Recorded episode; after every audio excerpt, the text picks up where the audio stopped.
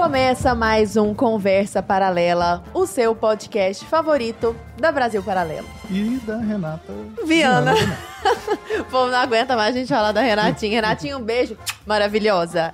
Estou aqui mais uma vez com meu amado amigo Arthur Morrison, uma grande. Tá muito bem apessoado hoje ele. Ele veio todo no, no grau hoje, Você né? também tá muito bem apessoada também. Grata. E tenho muito em quem me inspirar. Tenho em quem me inspirar, que é justamente este casal magnífico, maravilhoso, que a gente tem a alegria de receber aqui hoje. Que são Karen Mortean, enfermeira com pós-graduação em educação. Tem muito a trazer para nós, a contribuir. Uma grande alegria, Karen. Obrigada estar aqui. E Silvio Medeiros, que é diretor de cena aqui da Brasil Paralelo, trabalha aqui conosco e é publicitário. Vi falar, inclusive, que ganhou inúmeros prêmios, muito reconhecido, embora ele seja uma pessoa um tanto quanto modesta. Silvio Medeiros tem um grande currículo aí, uma alegria recebê-lo, Silvio. Alegria toda minha. Obrigado. O Silvio que já esteve, inclusive, lá nos primórdios do Conversa Paralela, Sim, junto com o Danuca Love. Né? A gente sim. falou sobre é, é, os pais e filhos ali, né? Toda aquela dinâmica na Foi um educação entre baita pais papo. e filhos. Uhum. Só que hoje a gente vai aprofundar tudo isso e vamos falar sobre o que? Homeschooling. Schooling. E eu quero aproveitar a presença aqui do Silvio Medeiros que está aqui com a gente, porque ontem, Lara, né, não sei se você ficou sabendo, porque se, quem, se você não mora em Marte, entendeu? Você Tá ficou sabendo. Júpiter. Ontem estreamos, né, o nosso documentário, uma trilogia do Entre Lobos, Foi babado. né, que a gente está quase um ano, tava quase um ano fazendo toda essa, essa preparação, fizemos entrevistas em vários lugares, né? O problema da segurança pública, que é um grande problema aí que assola todo o Brasil e o mundo também, e a gente está trazendo aqui o Silvio, que é o diretor de cena do DOC, Queria já aproveitar, antes de passar a bola para o Silvio, eu quero falar com você que está aí de casa já assistindo, que a gente está com a nossa oferta. A gente sempre que lança o documentário, a gente tem uma oferta, Sim. né? E a oferta dessa vez é a gente quase 50% de desconto no nosso melhor plano, o acesso total. O acesso total vai liberar tudo, tudo lá. Todos os cursos que a gente já fez, mais de 70 cursos, mais de 300 entrevistas, né? Sim. Todos os nossos originais, filmes. inclusive os originais que não foram pro YouTube, né? Então você tem o, o- a face oculta do feminismo, invasão bolchevique, né? Tem o Cryptopia, tem todos os filmes também, né? Os filmes de Hollywood que a gente comprou, Analisados. Analisados inclusive por Guilherme Freire, por Danilo Cavalcante, até o Rasta fez análise de filme, tem Red Pill também, que é o é, o Podcast. o podcast, né, sobre os filmes para você fazer toda a análise completa aí do filme. Então tem por que assistir, tem o filme, tem depois o Red Pill, você faz todo o caminho, todo o percurso e tem também os nossos conteúdos infantis, né? Exato. Então, ó, além disso, você vai assinar com quase 50% de desconto e você ganha também um curso exclusivo do João Henrique Martins, né? Um curso sobre segurança pública. Então tá? Então clica no link que tá aí aparecendo na descrição do vídeo e saiba mais como assinar o nosso melhor plano com quase 50% de desconto. Sinceramente, faça isso. Eu já vou aproveitar e jogar a bola aqui pro Silvio Medeiros, né? Que é como é que foi essa experiência para você, Silvio, dirigir aí esse doc, né? Que é um dos mais aguardados aí que a gente está lançando agora. Olha, foi um uma grande, uma grande aprendizado, né? Eu confesso que quando aceitei o convite para fazer esse documentário, eu conhecia muito pouco de segurança pública, sentia é, aquele sentir compartilhado de todos os brasileiros, né? De viver com medo, de sair de casa sem saber se vai voltar ou não. Então, o que a gente acabou né, compreendendo ao longo dessa jornada que justamente essa questão do medo é uma, é uma consequência final de toda, de toda uma, uma rede, né, toda uma organização criminal que assola o Brasil. Então, essa foi um- uma das primeiras, os primeiros desafios do documentário, que é como que a gente ajuda os brasileiros a se localizar nessa situação, nesse caos que a gente está vivendo atualmente na segurança pública, e a perceber que isso que a gente usualmente debate no dia a dia é consequência, não é causa. Normalmente a gente está debatendo essas dores, né, que nós sentimos todos os dias, quando a gente liga a- o jornal, quando a gente pega um, um jornal e vê as páginas policiais, a gente está sempre falando de consequência. Raramente a gente fala sobre as causas, né? Então, acho que esse é o grande é um dos grandes desafios que nós fomos bem sucedidos aí no documentário de trabalhar um pouco mais a fundo a questão das causas e dar ferramentas para as pessoas conseguirem então é, discutir de uma maneira apropriada o assunto, ah, para muito além dos meros slogans né, e cacoetes mentais que a gente tem muitas vezes. Só para dar uma palhinha, os lugares que a gente percorreu aí do. do a gente Brasil. percorreu o Brasil inteiro, a gente foi para regiões fronteiriças do Brasil com Colômbia, com Bolívia, com Paraguai, fomos para Washington, conversamos com especialistas da OCDE, né, que trabalham na, na coalizão internacional contra mercados listos, fomos para Rondônia, fomos, é, a gente viajou muito, muito mesmo. E é um trabalho que eu tenho bastante orgulho, né? um trabalho, um esforço coletivo muito grande aqui da BP, roteiristas, pesquisadores, um pessoal de produção. Então, espero que seja um, um legado aí para o nosso país. E a gente está fazendo premieres também, né? Sim, sim.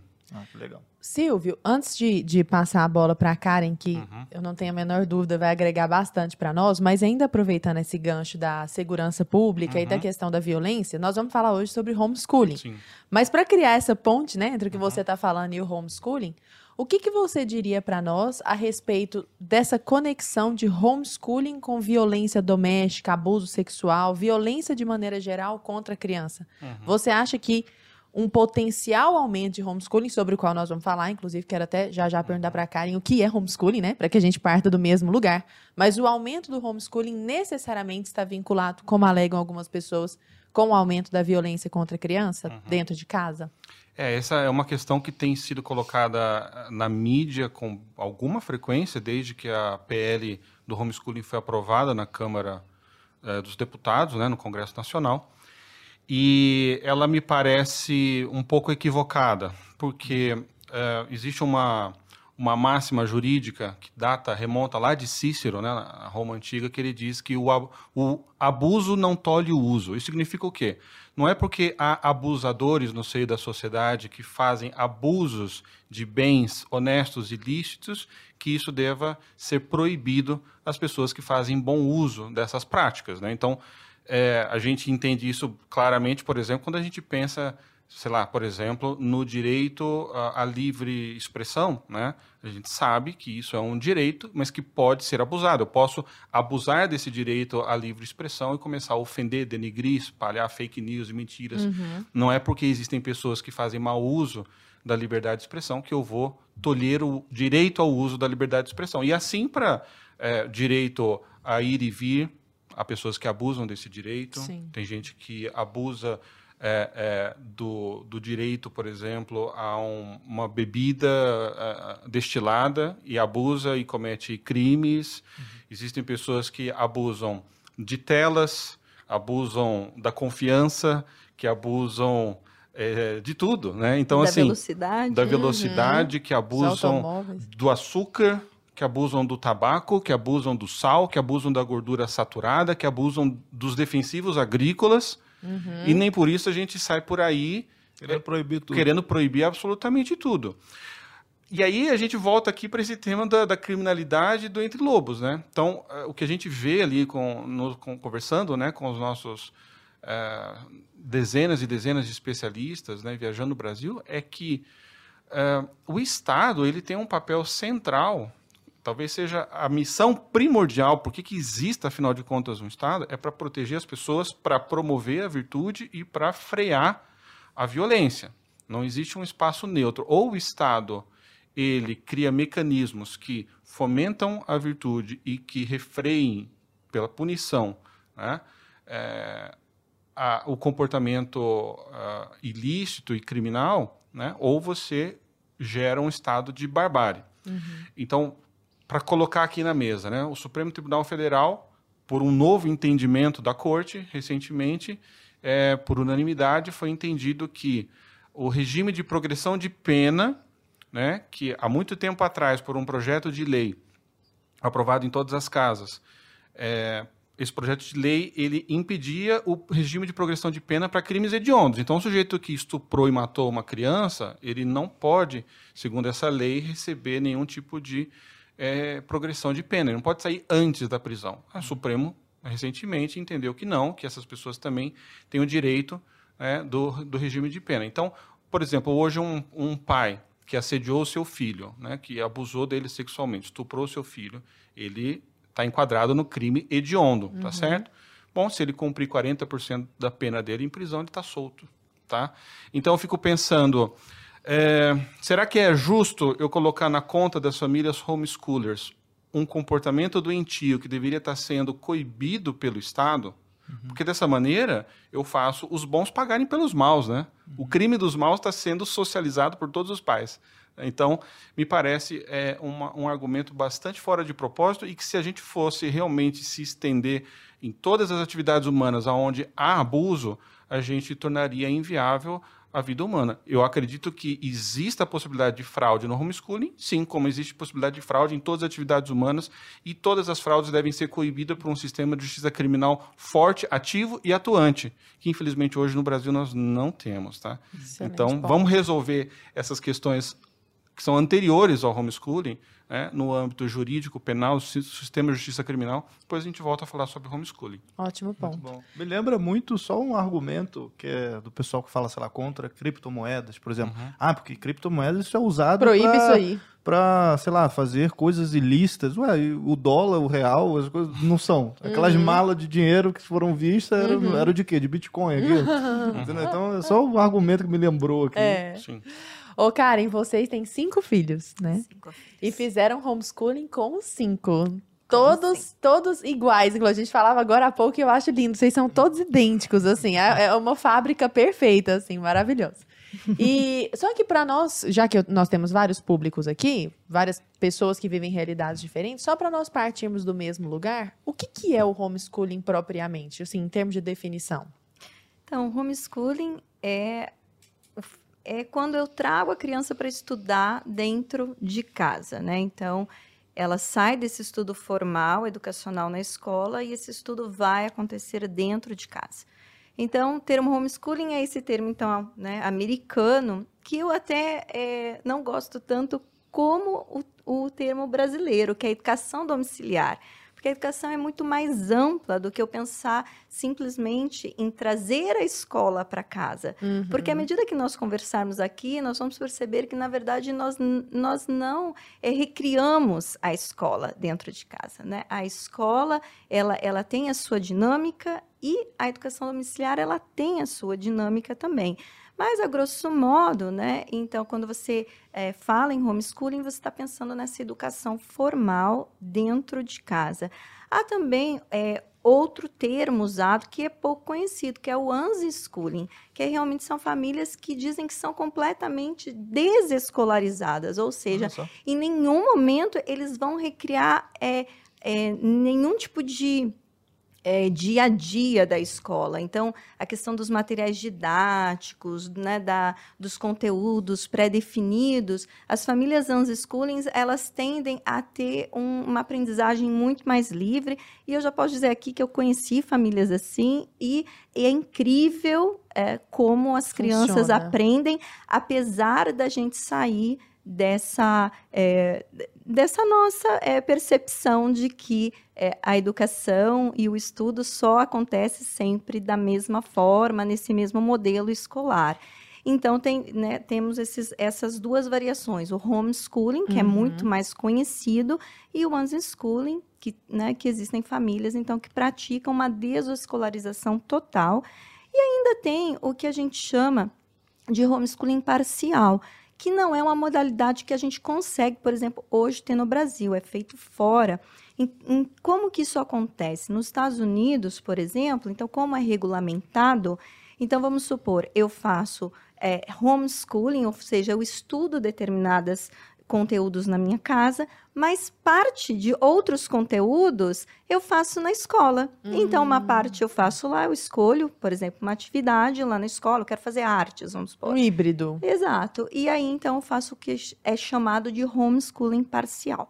Aqui no Brasil, a gente ainda tem que as pessoas chamam de after schooling ou o complemento, que é o fato desse pai realmente que está atento ao seu filho, né? Que além dele, é, ele, ele usa a escola, né, como uma ferramenta formal para o estudo, mas é aquele pai que está sempre atento, está atento ao material didático, quer trazer novos conteúdos ou quer trazer uma visão diferente, né, do que aquela uniformidade que ocorre dentro da escola, né, em relação as ideias né, colocadas ali, então esse pai quer trazer um complemento nas mais variadas é, áreas. Então a gente tem né, todas, é, o homeschooling, assim, ele, ele, ele né, tem esses né? essas múltiplas vertentes. Mas eu posso chamar isso tudo de homeschooling. O cara que faz after schooling, porque ele às vezes, por uma condição, talvez ele, ah, eu não tenho como botar meu filho 100% estudando em casa. Eu é... tenho que ter, botar ele na escola e eu faço um complemento, porque eu imagino que tenham várias famílias que façam isso. Sim, então, mas aí é complemento, né? Sim. Acredito mas não que a chega gente a ser que... homeschooling. Não, não é. A gente precisa deixar bem claro a questão do homeschooling, porque é, no homeschooling a criança ela vem para o lar, né? Ela, ela sai do sistema escolar completamente. Uhum. Sai da então, é Matrix. É, ela sai da Matrix, né? Então ela sai desse sistema escolar. É, não necessariamente deixa de estudar, ela vai ter outras atividades, né? Ela vai fazer aulas particulares, ela vai fazer uhum. aulas. Isso, eu queria perguntar era isso. Se tem que ser os pais, necessariamente? De modo algum. Essa é outra grande confusão que as pessoas fazem, né? Até a gente tem visto também bastante esse argumento, né? Poxa, mas os professores, eles estudam pedagogia, magistério, são especialistas, né? E os pais, muitas vezes, têm até o um ensino superior ou técnico, mas eles não necessariamente têm ali um diploma de, especiali de especialista na área de educação. Como é que fica? A questão é que os pais não necessariamente precisam ser os professores dos seus filhos. Os hum. pais, na verdade, eles são os responsáveis, eles são os gestores, eles são os protagonistas na educação dos seus filhos. Isso não significa que eles têm que se debruçar e dar aula de português, de química e matemática. Ele pode encontrar inúmeros meios para uh, alcançar essas necessidades de aprendizagem do filho. Uhum. Por exemplo, no Canadá, inclusive, que é também um país também que tem homeschooling já há muito, muito tempo, é muito comum você ver o fenômeno, por exemplo, de escolas que surgem no seio de comunidades que fazem homeschooling. Por quê? Porque eu moro ali num, num bairro, numa comunidade, onde eu, Silvio, sei falar muito bem, domino a área, por exemplo, de redação. Então, eu posso começar a dar aulas de redação para várias crianças de várias famílias que fazem homeschooling. Ah, eu tenho uma mãe ali que sabe tudo de química. Uhum. E daqui a pouco você, nesse intercâmbio de pais com competências diferentes, você acaba tendo florescimento, surgimento até de escolas, entendeu? Uhum. Isso mostra uma coisa que eu gosto sempre de afirmar, que não há antagonismo entre o homeschooling e a escola. São modelos e opções distintas, sem dúvida. São princípios diferentes, sim. Mas as finalidades são muito parecidas, que é o desenvolvimento dos nossos, das nossas crianças. A gente vai divergir nos meios, tá? Os pais homeschoolers, então, eles não são necessariamente contra o sistema de ensino, assim, do, contra a escola. Só para eu entender, porque quando eu penso uhum. assim no, no no sistema obrigatório, regular de ensino. Inclusive, eu escrevi até um artigo. Ah, você que lê os artigos aí da Brasil Paralelo, lê o meu artigo lá sobre o homeschooling também. Não é sobre homeschooling, mas eu falo desse sistema de educação e tal, porque eu, é uma crítica que eu também faço do tipo, ah, você coloca 30 alunos numa mesma sala para dar o mesmo conteúdo no mesmo tempo, uhum. com a mesma velocidade, como se eles fossem todos iguais. Uhum. Eu acho que essa, eu não sei, posso estar falando besteira, mas talvez seja a principal diferença, assim, porque cada criança é diferente, então cada criança aprende de uma forma diferente, né? Uhum. Às vezes uma, criança que é muito mais adiantada está na escola e ela vê que todas as criancinhas são muito mais atrasadas e tal, né? Então uhum. tem, tem toda essa história. Como é que vocês enxergam isso e se os pais homeschoolers eles são realmente contra a escola ou não são? Como é que é?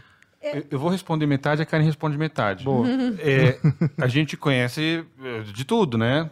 Famílias que são muito críticas ao sistema escolar e que eh, efetivamente são advogam contra o sistema escolar. Eu diria que essa é a minoria, tá? Ah. Né? E, e, e, a gente conhece também muitas famílias que entendem que a escola é um aliado da família e que, inclusive, podem se associar às suas famílias no momento apropriado ou conveniente. Então, tem muitas famílias que entendem que, olha, nesse momento é, eu preciso estar, tá, tenho sei lá, um familiar doente em casa, eu preciso que minha família esteja mais reunida, porque eu não, eu não vou ter o tempo de deslocamento, eu não tenho essa, os meios para estar tá mandando meu filho para a escola, ou meu filho nesse momento está sofrendo bullying por uma criança, está tendo um problema pontual de violência, então eu trago ele para minha casa, faço o homeschooling por um tempo, nada vai impedir dessa família depois retornar à escola. Então, uhum. é claro, todas as famílias que eu conheço é, de homeschooling, elas saíram do sistema escolar,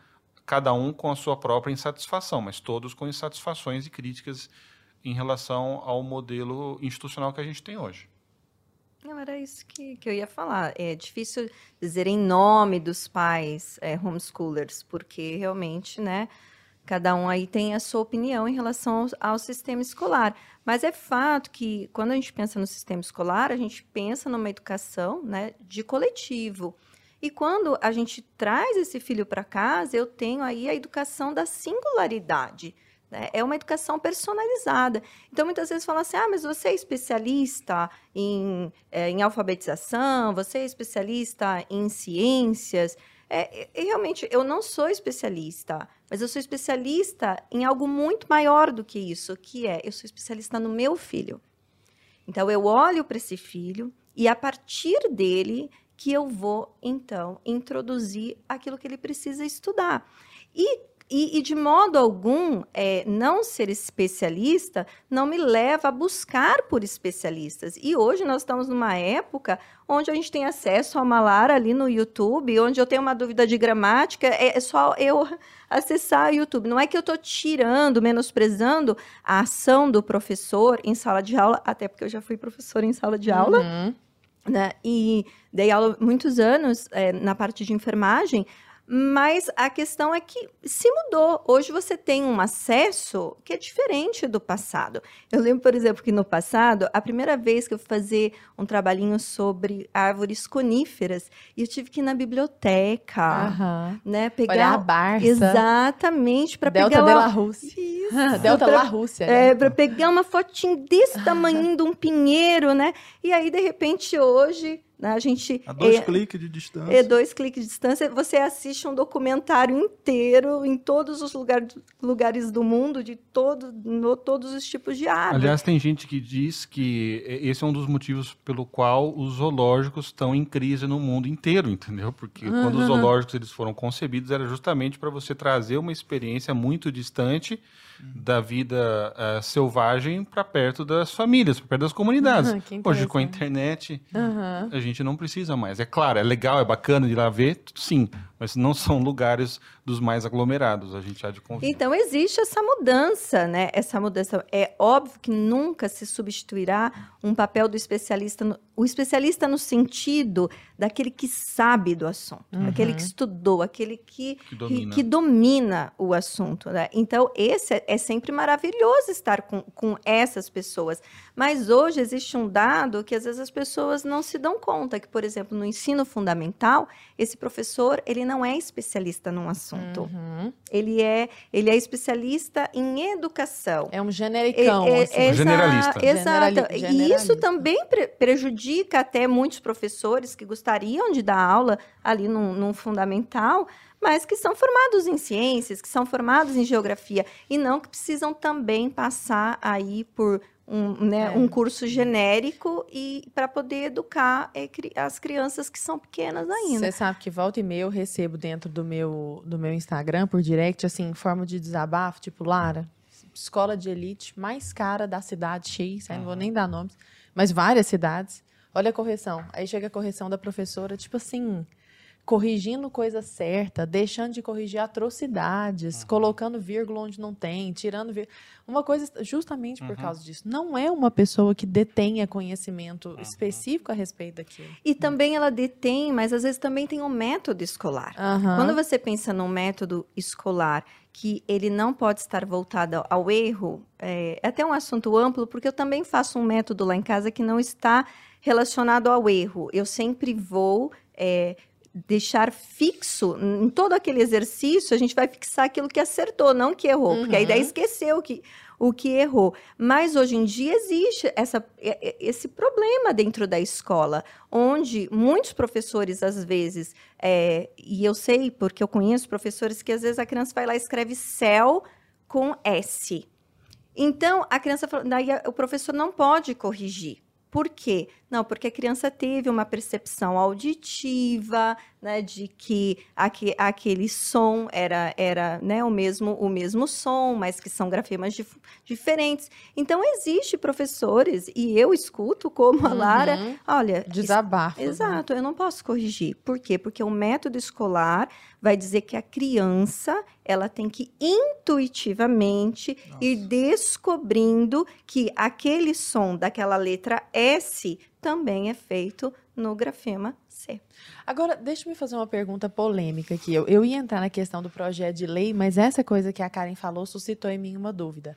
É, nós sabemos que a qualidade do ensino brasileiro, de maneira geral, evidentemente há exceções, há escolas muito boas e tal, mas de maneira geral é muito ruim. E os dados mostram isso de forma claríssima, né? Então, nos dados do PISA e PEA, nós estamos pessimamente ranqueados, né? Inclusive, a gente mostrou isso no Pátria Educadora. No né, Pátria Educadora, exatamente. Tá Então, nós somos YouTube, uma. galera. É, nós somos uma máquina de formação de analfabetos funcio- funcionais. Eu já falei aqui outras vezes em outros podcasts, mas sempre vale a pena olhar os dados do Instituto Paulo Montenegro, porque são muito assustadores. Nós temos 8% da população efetivamente pro- proficiente.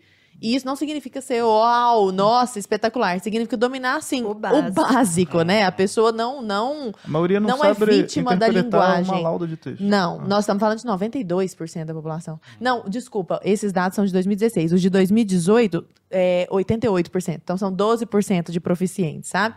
É, mas a questão é, a- ainda que nós saibamos disso, como que eu posso garantir que o ensino dentro de casa não vai ser pior do que o da escola? Porque nesses 88% de pessoas com deficiência educacional estão, inclusive, os potenciais pais homeschoolers ou professores homeschoolers. O que, que me faz ter essa. De que maneira eu posso mensurar que estar dentro de casa é, me- é pelo menos menos ruim do que estar dentro da escola? Eu posso só complementar Claro. essa sua pergunta, porque eu fiquei pensando na mesma coisa que ela estava comentando, que é o seguinte: bom, quando a, a criança é pequena e tal, né? Até quando ela está na escola, normalmente é só um professor que é esse mais generalista mesmo, que ele vai dar aula de tudo, né? Uhum. a, a parte de alfabetização e tal. Mas quando a criança começa a crescer e passa ali pelo sexto ano, né, que hoje é o sexto ano antigo, a quinta série, aí já entram outras matérias. Já tem física, já tem química, já Uhum. tem redação, português, geografia, história. Já vai ficando mais especializado, né? A- As matérias, não é só mais um, a tia, a professora que, que fala de sobre tudo, né? Uhum. Como é que funcionaria isso para dentro do homeschool? Você precisa ter um professor mais especialista para cada coisa, né? Então, só para complementar isso que a Lara comentou. Hum, Pode começar. Então, o- é uma boa, uma, uma boa questão. É, na realidade, o que a gente vê hoje por pesquisas, ainda que as pesquisas de homeschooling no Brasil são bastante subnotificadas, são represadas, porque muitas famílias têm medo né, de perseguição e tudo mais, a gente vê que a, a maior parcela das famílias homeschoolers tem crianças em idade pequena, né?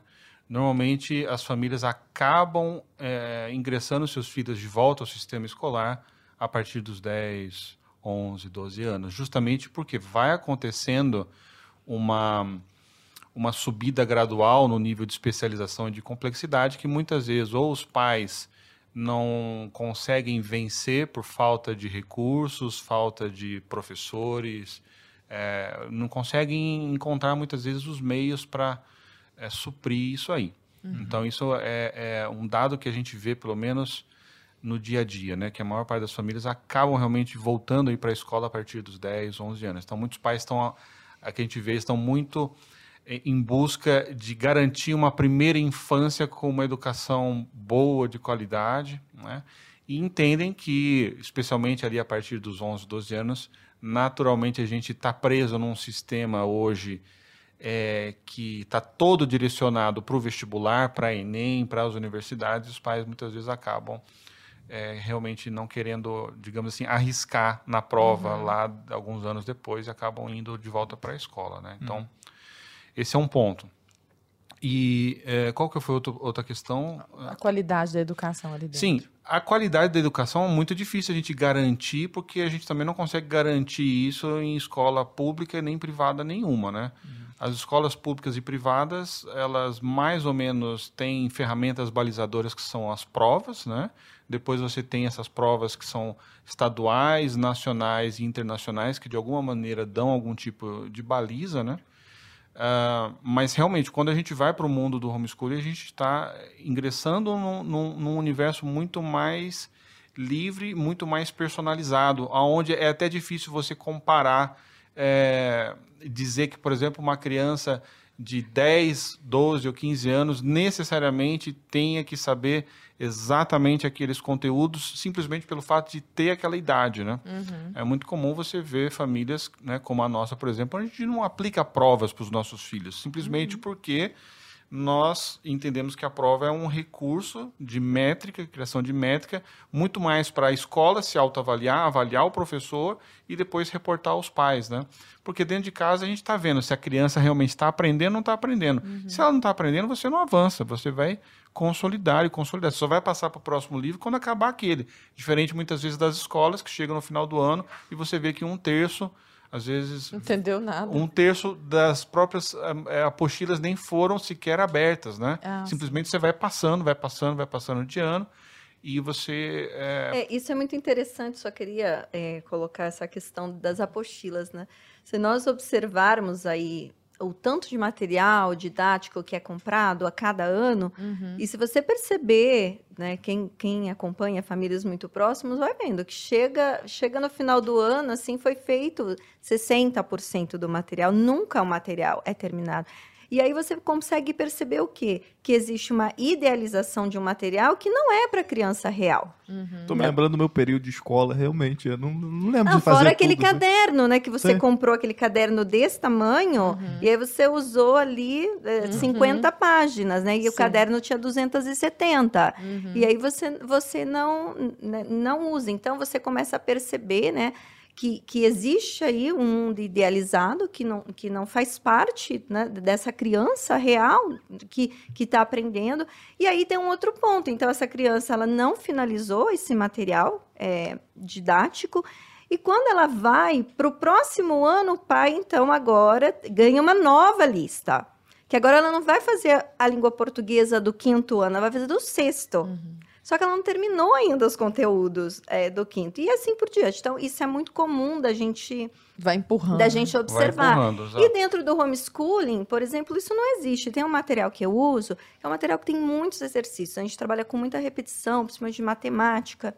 E, e o que, que acontece? Então, aquele material lá, é, vamos supor, para os adolescentes em casa, era do sexto ano, ele foi usado por um ano e meio por quê? Porque a gente fez todo o material com muita atenção, a gente foi, né, faz as revisões, volta. Porque o que, que você vai, vai perceber? Que é, quando você pensa no, material, é, a gente fala de um conteúdo em espiral. Ou seja, você passa por um conteúdo e no próximo ano você repete aquele conteúdo com níveis mais difíceis. Mas no momento onde você não passou pelo conteúdo, aí você vai para níveis mais difíceis, então só vão ficando lacunas enormes.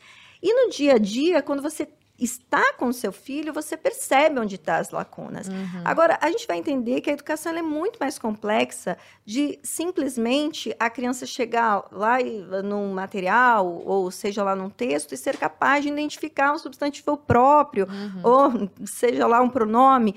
Por quê? Porque também existe uma coisa que a gente chama de retenção. Existe aí uma retenção. Então, quanto menor a criança, às vezes você vai, vai, vai aplicando determinados conceitos que você precisa de anos para consolidar aquilo. E que, na minha experiência como mãe educadora, o que, que eu percebi? que não adianta é você ir lá e passar por vários conceitos, vários conceitos, e ela receber um monte de informaçõezinhas é, e depois, da um mês, ela esqueceu tudo. Exato. Por quê? Por causa da retenção. Uhum. Então, quando você está com o seu filho, você está tão próximo que você consegue perceber que ela não reteve, uhum. que você tem que retornar. Então, você... É, é muito mais direcionado. Exatamente, né? é mais direcionado. E uma coisa também que eu percebo é que os pais, realmente, que estão motivados ao homeschooling, eles estão motivados a trabalhar muitas vezes com um, um, material que é mais exigente, que tem textos literários mais exigentes. Então, é diferente você colocar a criança num estudo onde você use. É, textos no, no, sentido assim ruins, mal escritos, não são textos é, é, assim que sejam simples. Estou falando mal de textos simples para a criança, não é isso, até porque a gente usa bastante, mas assim de textos mal escritos. Uhum. né? E você vai perceber o quê? Que, a, de modo geral, quem faz a opção do homeschooling, ele está mais ligado a usar melhor literatura, a, tra- a trabalhar melhor os fundamentos da gramática, a trabalhar por mais tempo. Então, isso é um padrão, de modo geral, hoje, das famílias educadoras. Sabe, quando, quando eu era criança, eu lembro que tinha um comercial, um desses, na época de ouro do comerci dos comerciais brasileiros, que me fizeram querer ser publicitário. Tinha um comercial que Legal. era o retorno às aulas, né? Então era assim, era a mãe acordava super feliz, o pai acordava feliz, era um musical dentro de casa, todo mundo super feliz. Por quê? Porque os filhos vão sair de casa e vão voltar para a escola. então os pais comemorando, soltando fogo de artifício. E a gente vê isso, né? Que para os pais, durante a pandemia, para muitos pais, foi assim uma coisa Assustador. assustadora. Gente, eu vou ter filhos em casa o tempo todo. Então, é, a opção pelo homeschooling, a gente vai ser bem franco aqui, não é uma opção simples, é uma opção desafiadora, entendeu? Porque você trazer os filhos para dentro de casa e assumir essa responsabilidade não é uma coisa exatamente simples. Então, o pai que não tem um compromisso é, com a educação de fato dos, dos filhos não vai querer, digamos, entre aspas, esse peso a mais para ele, Sim. entendeu? Ele quer, nen- nenhum ser humano, por definição, quer desconforto, a gente quer conforto, a gente quer facilidade. Então, você está trazendo um desafio, você está trazendo uma dificuldade para casa, supõe-se que é para fazer bem. Agora, só para terminar nessa questão da qualidade, Lara, normalmente esse, essa questão da qualidade, como garantir a qualidade do ensino dentro de casa, ela vem também muito ah, nesse debate mais público, onde a gente está pensando em políticas públicas, onde a gente está vendo o papel do Estado em realmente garantir o direito da criança de ser bem formado, né? Aí a gente cai na questão da regulamentação. E a gente gosta muito do modelo de regulamentação de Portugal, por exemplo, porque Portugal ele conseguiu chegar num bom, eh, com- num bom ponto de equilíbrio entre ah, uma, entre aspas, um acompanhamento, uma fiscalização do Estado e o conjugar com uma liberdade e uma autonomia das famílias. Então, a criança ela começa a fazer o homeschooling, ela vai ter uma prova que ela vai ter que participar eh, apenas no final do primeiro ciclo, depois de três anos. Quatro. Quatro anos. Então, a família tem essa liberdade de dar um ensino domiciliar, personalizado, com assuntos de interesse durante quatro anos, e ela pode, lá faltando seis meses, preparar o filho para tal da prova. E aí, então, você tem uma maneira do Estado certificar que aquela família está dando um estudo em linha com o resto do país.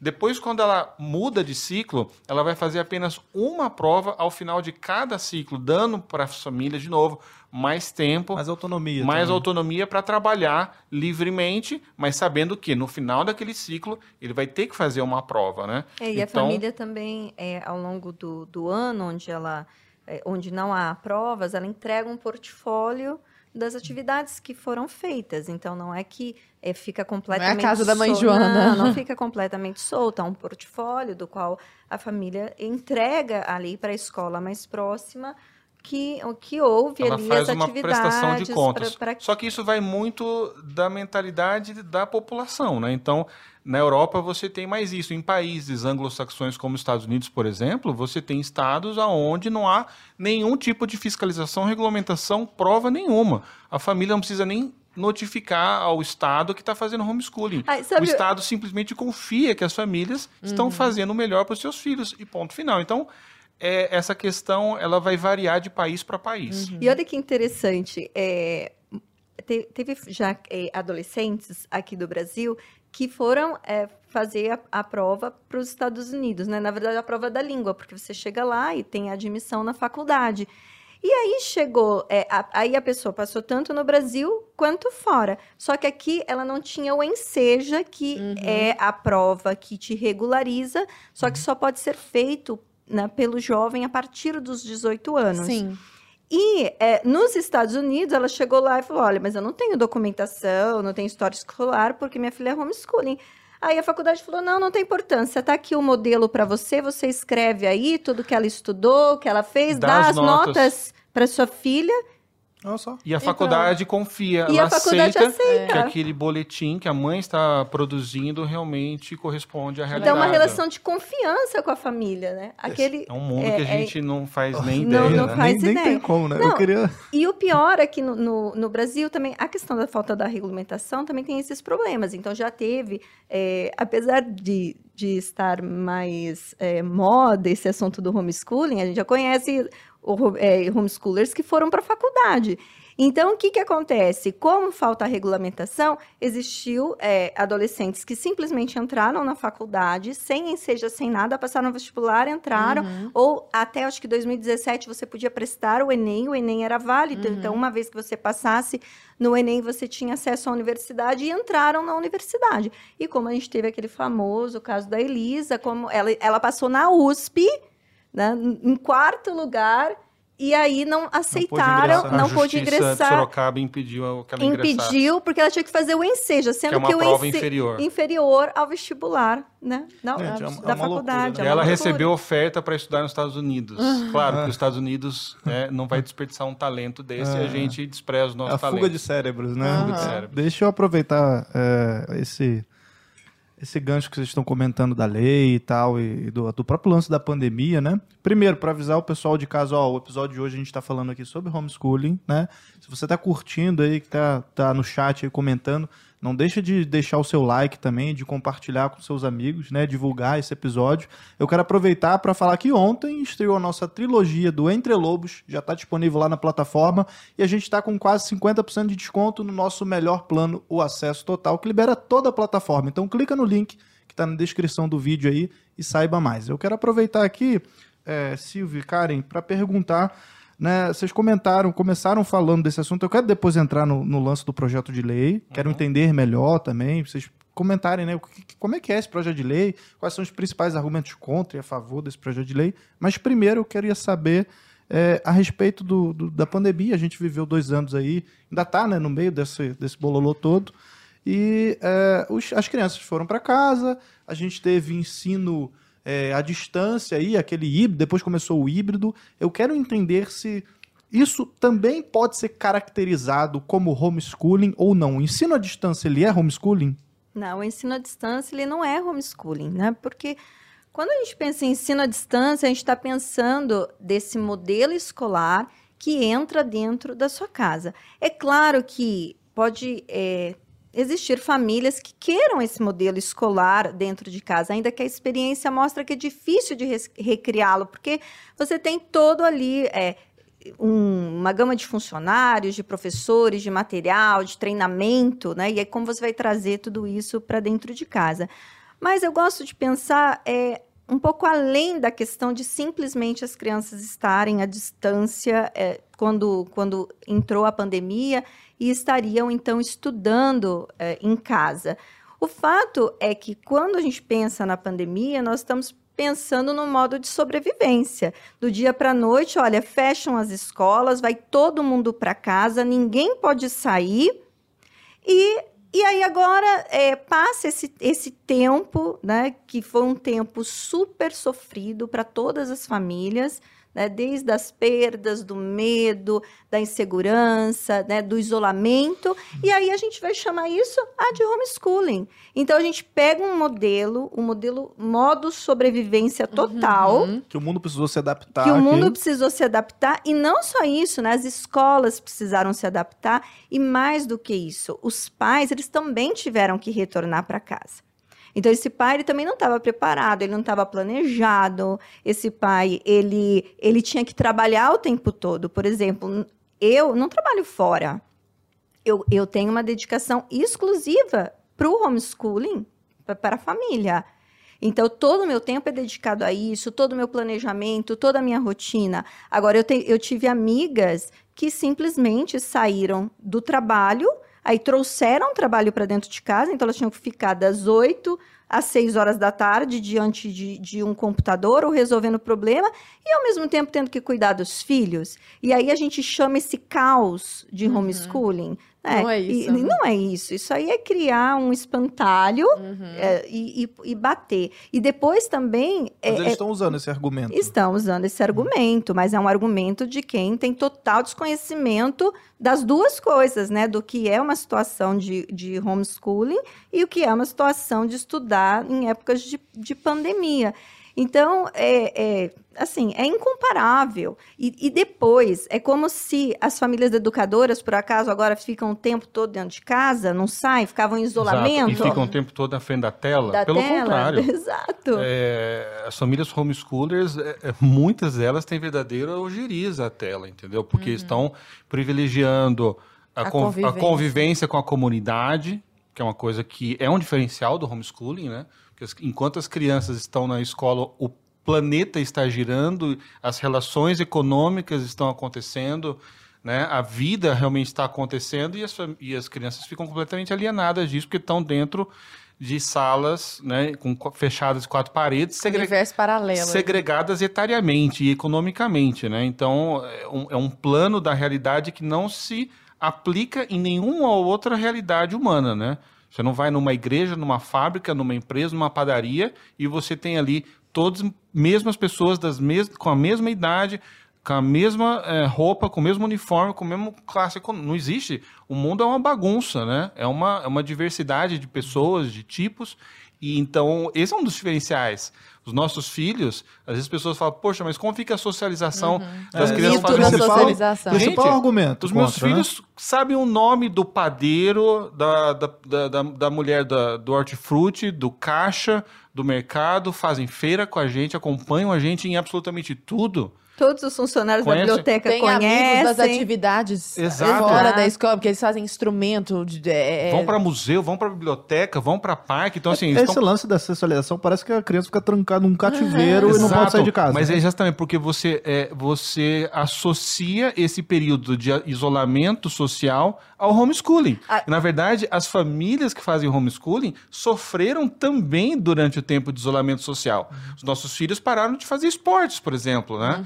É, como muitas famílias, nossos filhos fazem natação, fazem futebol, né? É, tem, a- fa- fazem Aulas de música. aulas de música, encontros semanais com outras famílias em bibliotecas, em parques. Eles também foram impedidos de fazer tudo isso, né? Então, mas é justamente porque ah, o que aconteceu durante a pandemia é homeschooling, logo acaba a pandemia, então vamos abominar o homeschooling. Mas, gente, isso é um espantalho, como a Karen falou, e a gente está queimando um espantalho. E é bem interessante essa questão também verifica. da socialização. Agora eu vou bugar a cabeça das Por pessoas. favor. Os meus filhos na aula de natação, eles são homeschoolers. E aí tem um grupo enorme lá dos maiores, que eles brincam, jogam polo, tem toda uma atividade. Todos são escolares. E eles são homeschoolers. E eles estão todos juntos. E lá duas vezes por semana vai todo mundo, eles brincam, eles jogam, eles nadam. E assim, é, não, Não tem não- diferença. não tem Faz diferença, não falta. faz falta. Então ele é ami- eles são amigos daquelas pessoas. Aham. Ainda mais são crianças que eles, que eles estão juntos há muitos anos, porque estão nesse lugar há muito tempo.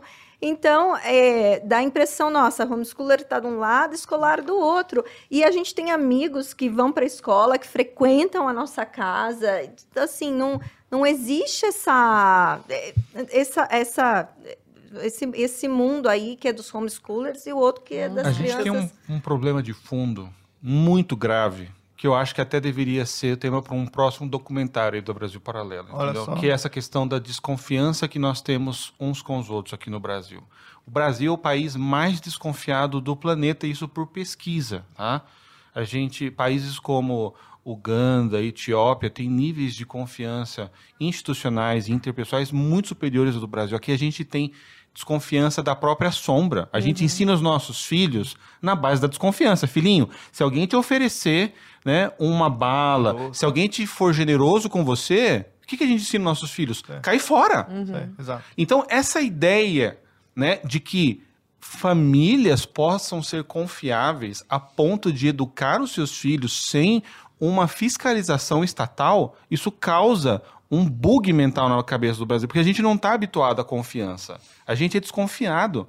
Né? O Brasil ele depende de, é, é, de cartórios, é, de atravessadores, de é, Despachante. despachantes. Por quê? Justamente por- Carimbo. de carimbo, de papelagem, de burocracia, porque tudo isso é, é o custo da desconfiança. Sim. Então, quando um pai e uma mãe têm um filho até quatro anos, a família meio que confia que os pais vão educar bem. Virou quatro para cinco anos, cara, você não tem certificação para estar mais com os seus filhos, entendeu? Você não tem mais confiança. Então a gente tem esse problema de fundo que acaba é, gerando um efeito cascata para toda a sociedade, mas que os homeschoolers sentem. Você tá falando do- dessa desconfiança, eu me lembrei o próprio FGTS mesmo, né? Uhum, tipo, sim. a empresa ela tem que pagar pro Estado um negócio que, assim, é um dinheiro que teu. seria seu. Uhum. Assim, ah, não, mas você... Não é sabe burro, usar esse dinheiro. Você é burro o suficiente para administrar a sua própria finança. Então eu vou ter que administrar Eu a finança pra você. Mas você pode votar, olha isso. Você vai decidir Sim. o governante da nação pelos próximos quatro anos, mas não, você A sua é vida, não. idiota para É. organizar a sua vida financeira. Eu Pessoal, não consigo entender. Eu acho que a gente precisa falar um pouco a respeito da situação jurídica, né? Que é sempre uma insegurança muito grande dos pais. Até agora, nós não tínhamos uma legislação positiva a respeito. Que a gente tinha um grande silêncio e o STF já tinha falado que não era crime, né? Uhum. E que isso deveria ser legislado. Eis que agora temos o projeto de lei número 3262 de 2019 da Cris Tonieto, Bia Kicks e Caroline Detoni, falando a respeito disso. Queria que vocês comentassem, eu estava lendo o projeto e vendo que os pais homeschoolers devem matricular seus filhos numa instituição, né? Então eles devem estar matriculados. É, e os aspectos práticos relativos a isso, o que vocês acham? Eles devem seguir, por exemplo, a BNCC, né? A, a Base Nacional Curricular Comum. Que, que, outras, que outros critérios são obrigatórios de acordo com o projeto de lei e o que, que vocês estão achando disso? Aos critérios de provas, né, que uma criança atípica ou com algum, algum déficit intelectual teria que é, realizar provas a cada seis meses. é, e Isso na escola, onde ela estiver matriculada. isso na Que escola. pode ser qualquer uma. que pode. Isso é a parte boa que a gente pode falar em- de- posteriormente. É, então, e também as provas a cada um ano. Então, você teria que passar por provas a cada um ano. Depois, os pais seriam obrigados a, a dizer que não são criminosos, né? É, os pais precisam provar essa questão da desconfiança, né? Oh, meu Deus. Provar que hoje, você não é um hoje, criminoso. hoje, hoje para você ser professor, você não precisa provar que você não é um criminoso, né? Uhum. Mas os pais vão precisar provar que não são criminosos, tá? É o quê? Ficha criminal? É, ficha Ficha criminal. Antecedentes criminais. Antecedentes Caramba, criminais, sério? precisa. Exato. Precisa fazer. Então, é uma desconfiança grande da família, né? Parece que, o, que o Estado está fazendo um favor para os pais, sendo que, na verdade, é o contrário, né? A gente que está desonerando o, o Estado. Assumindo essa assumindo essa, responsabilidade. essa responsabilidade. Então, é, para mim, quando eu li o projeto, é, o, o ponto, o ponto que, que não é factível é, é realmente a questão da- das provas. Existe ali uma ideia de que a, a família teria que se apresentar para algum tipo de coordenador a cada seis meses, é como se fosse uma conversa. Eu, sinceramente, assim, entre as famílias é, não terem regulamentação e as famílias é, poderem praticar o homeschooling, então hoje eu percebo que é- já que essa lei já foi para o Senado, é melhor que aprove essa lei e depois a gente vê como que vai eh, se virar com o que Se tem. precisar mexer, depois é mais fácil depois que mexer, aprovou. é, depois que aprovou, porque a gente fica nessa, nessa insegurança. Nós fazemos homeschooling desde 2012, nós nunca tivemos nenhum problema, mas a gente sabe né, que há essa insegurança, e aí os pais ficam na mão né, do, do conselho tutelar que chegou lá e foi com a cara ou não, né, ou do juiz que vai... Do vai Ministério Público. do Ministério Público, que, que vai... é, como dizer, de, de acordo com a jurisprudência local, com a interpretação da lei. Então, es- essa insegurança jurídica realmente tem sido ruim para muitas famílias. Não foi a nossa experiência, a nossa experiência sempre foi, foi muito positiva, a gente nunca realmente teve nenhum tipo de, de problema. É, mas, então, a lei tem, tem essas, essa questão da BNCC, por exemplo. É, A BNCC é uma coisa tão grande. Não, Que- então, É. eu, só, só um- um- uma observação. Eu peguei um pedaço da BNCC, porque eu acho que as pessoas que estão aqui nem sabem o que, que é. É a base, nas, muitas, né? Vários dos que estão ouvindo, que não estão nesse meio também, nem tem que saber tudo disso. Mas é a Base Nacional Comum Curricular, que é como se fosse uma matriz da Matrix, entendeu? É o ponto de partida do que, que deve ser estudado. Só que Veja bem, por exemplo, dentro de linguagens e códigos, que é a minha aula, o tipo da linguagem do que traz a BNCC. Só para você entender por que, que a Karen tá falando que é generalista. Olha aqui. Competência específica 1. Específica. O que, que se pressupõe de específico? Que seja específico, né? Especificidade. Não tem nenhum ponto aqui no meio. Compreender o funcionamento das diferentes linguagens e práticas culturais, artísticas, corporais e verbais e mobilizar esses conhecimentos na recepção e produção de discursos nos diferentes campos de atuação social e nas diversas mídias para ampliar as formas de participação social e entendimento e a- o entendimento e as possibilidades de explicação e interpretação crítica da realidade e para continuar aprendendo. Ou seja, Gente, quem escreveu isso é analfabeto ou funcional. seja, Lara, pelo pô, amor. explica aí em três Não, linhas. não, Em- aí- Em duas palavras. Aí você pensa, não, mas isso é coisa desse parágrafo. Aí você passa para os próximos parágrafos. A atenção maior nas habilidades envolvidas na produção de textos multissemióticos mais analíticos, críticos, positi- propositivos e criativos, abarcando sínteses mais complexas, produzidos em contextos que suponham a apuração dos fatos, curadoria, levantamentos e pesquisas que possam ser vinculados de forma significativa. Não tem ponto! De forma significativa aos contextos de estudo e construção de conhecimentos em diferentes áreas, a experiências estéticas e produções de cultura digital, a discussões e proposição Respira, de ações. calma, respira. Gente, o dia que eu li isso, eu falei assim: Sim. um, quem escreveu isso é analfabeto funcional. Não, eu acho que se- Dois, nós somos vítimas da BNCC. Eu acho que se Uhum. o Paulo Freire tivesse vivo, ele lendo esse negócio, ele ia achar meio confuso. Ele Ele, ia, ia ele ia achar- fazer uma revisão. certo? Gente, é um- a- baixem a, É. a, a BNCC para vocês entenderem o despautério. Eu tô falando isso como professora, sabe? No qual as escolas devem se pautar. Uhum. E aí o homeschooling, que poderia ser uma alternativa a essa baboseira, agora também devem se Então, mas aí quando você Essa- pensa ne- nessa nesse algo, esse algo tão generalizado, Qualquer tão coisa cabe solto. aí, né? Sempre me falam assim: "Você segue a BNCC?" Eu falo: "Eu sigo. Eu dou língua portuguesa, tá na BNCC." É o nome da matéria. né? Exato, eu, eu dou matemática, tá na BNCC, a gente aprende ciências, tá na BNCC. Aí, se você for ver vários conteúdos que estão lá, por exemplo, né, con- conhecer os animais, Uhum. ler, escrever, meus filhos fazem tudo isso, porque, porque assim, do meu ponto de vista, eu, eu já li a BNCC inteira. Hum, nossa, cara, sobreviveu. Eu sobrevivi. É, eu, Tô eu- brincando, eu, eu- também já li. então, já li a BNCC inteira, para as pessoas entenderem assim, que a gente já, já leu, né?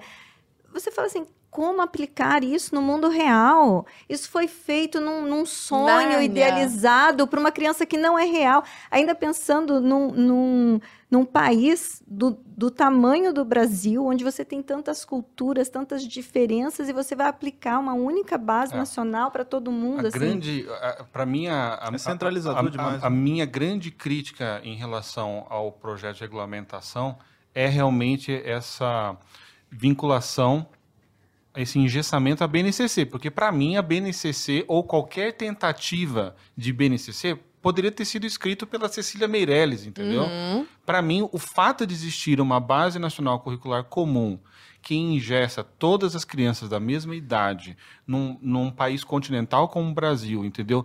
Sem levar em conta a singularidade e as diferenças e as particularidades E os de, objetivos. de cada criança, Cada indivíduo, entendeu? Já por si só torna isso uma ferramenta de opressão cognitiva e intelectual, entendeu? Porque é, isso é completamente o oposto de educação.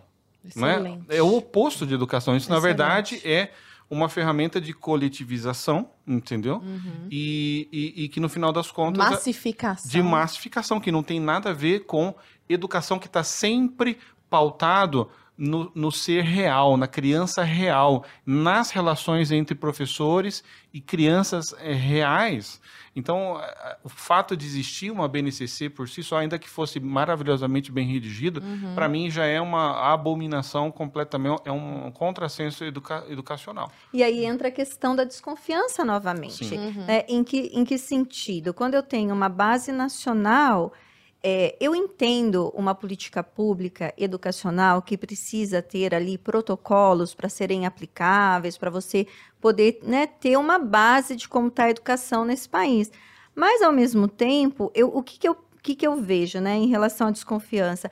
Isso teria que ser feito estado a estado, realidade a realidade. Então, aquela escola que está ali no meio do Amazonas. É mais ela, descentralizado. Exatamente, ela tem uma Ah. realidade do qual eu confio naqueles profissionais, naquela escola, Sim. naquela realidade, como que vai ser aplicado é, Exato, aquele é, é local. mais fácil, né? Um professor, um diretor, uma pessoa que mora numa comunidade saber as necessidades daquela comunidade do que alguém de Brasília, entendeu? Uhum. Dizer o Exato. que aquela criança A tem que a gente saber. vê isso para tudo. tá? Você pega a lei do trânsito, por exemplo. Uhum. A lei nacional, você tem umas comunidades que, são, que não tem nem é, é, asfalto no Uhum. lugar, as pessoas de moto sem capacete. é- A, a lei é a mesma para todos.